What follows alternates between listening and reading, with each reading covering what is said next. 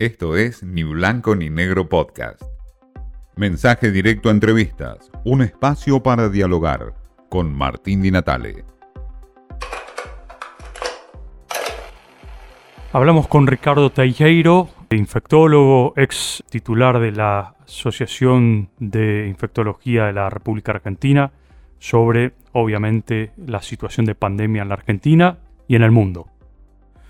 Doctor, algunos especialistas han comentado que esta pandemia va a durar más de 10 años, en términos no estrictamente de contagios, pero sí en términos de impacto psicológico, social, económico. ¿Qué opinión tiene usted al respecto? Bueno, ahí sí hay temas que sí que no puedo opinar como el impacto económico. No sé cuánto puede durar porque es muy difícil predecirlo por lo que uno escucha y no soy especialista. Pero inclusive uno ve que este, Brasil mismo, que en este momento ya está mejorando su situación económica en plena pandemia. Pero sí otros temas podemos hablar del impacto de lo que puede ser la enfermedad, de lo que puede ser los trastornos psicológicos, emocionales. Este, ese impacto sí que es muy duro en este momento y que dependiendo este, la duración definitiva de la pandemia, dependiendo de cómo termine siendo el impacto general de la pandemia, va a ser lo que dure la recuperación. Ustedes fíjense que este, distintos países ya se están recuperando totalmente, como Reino Unido, que ya no tiene casos de mortalidad Israel, todos ellos en este momento están demostrando que hay un cambio drástico, dramático, rápidamente la gente tiene recuperación.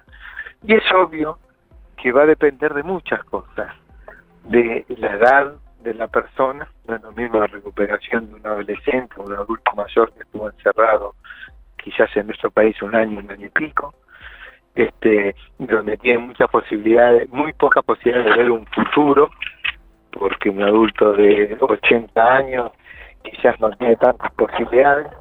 Entonces todo eso lo tenemos que tener en cuenta. Pero debemos ser optimistas porque todas las pandemias, en lo que es los procesos infecciosos, aproximadamente tiene una duración de dos años, dos años y pico, y esta se va a interrumpir antes porque tenemos la vacunación. Y eso realmente es lo que está esperando la gente. Usted, está hablando específicamente de lo que tiene que ver con la infección misma, ¿no? Eh, con la infección misma. Pero el hecho de que la gente tenga la visión de que hay un final de esto porque hay una vacuna que ya está demostrando efectividad en otros países, eso mismo también cambia todo el resto, porque mm. ese optimismo hace que la cambie la característica, el ánimo, la visión de futuro, este, lo emocional, todo eso es importante. Y en otras pandemias quizás no tuvimos esa oportunidad como para tener algo que nos demuestre que en el corto tiempo nosotros podemos hacer un cambio. Está claro. Doctor, usted recién mencionó varios países, este, el Reino Unido, Israel, Brasil. Me gustaría que eh, usted me comente alguna impresión eh, yo sé que las comparaciones son difíciles, complicadas a veces, pero en términos de relación entre un modelo eh, para salir de la pandemia y otro, este, ¿cómo ve hoy a la Argentina que, lleva adelante eh, la situación de pandemia o está llevando adelante este tema? Sí, es muy difícil comparar porque entre los distintos países, por supuesto, sí. inclusive el comportamiento social es muy diferente. Este, pero de todas maneras países como Reino Unido que han avanzado con una sola dosis de vacuna cuando han logrado vacunar más del 45-50% de la población, empezaron a tener un descenso muy brusco de la cantidad de contagios. Y países como Israel, que apuntó a dos dosis y que ya tiene realmente más del 80% de la población vacunada, están circulando por la calle sin ningún tipo de problema. e inclusive en zonas de Estados Unidos, que se tienen más del 60-70%, como Washington, que hoy están sin usar barbijo. Ese es el futuro, eso es lo que tenemos que caminar. Lamentablemente, nosotros sabemos que tenemos muchos problemas sanitarios.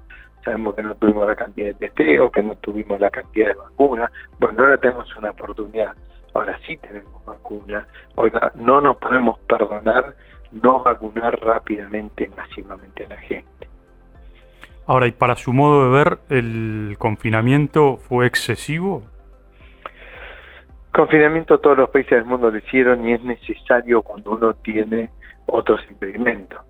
Al no tener otra posibilidad de contener al virus, como puede ser la vacuna, no queda más que hacer aislamiento.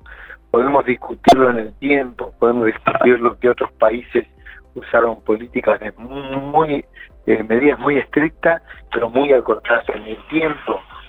Este, bueno, sí. Claro, una cosa es eh, un, confinamiento extenso como el que vivimos en la Argentina y otro es más acotado, ¿no? Claro, más acotado, estricto, pero bueno, fueron distintas políticas.